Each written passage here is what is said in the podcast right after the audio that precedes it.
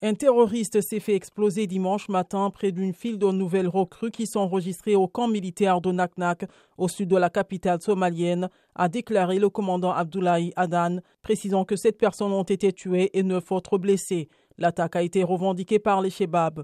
Début septembre, au moins 19 personnes ont été tuées dans le centre du pays par ces islamistes radicaux. Deux semaines plus tôt, les Shebab avaient lancé une attaque contre l'hôtel Hayat de faisant au moins 21 morts et 117 blessés lors d'un assaut qui a duré une trentaine d'heures. Le 12 septembre, le président Hassan Cher Mohamoud a annoncé que les islamistes seraient visés par des prochaines offensives et a appelé la population à se tenir à l'écart des zones qu'ils contrôlent. Mercredi, l'armée américaine a annoncé avoir tué 27 miliciens Shebab dans une frappe aérienne en soutien à l'armée somalienne dans le centre du pays. En mai, le président américain Joe Biden a décidé de rétablir une présence militaire en Somalie, approuvant une demande du Pentagone.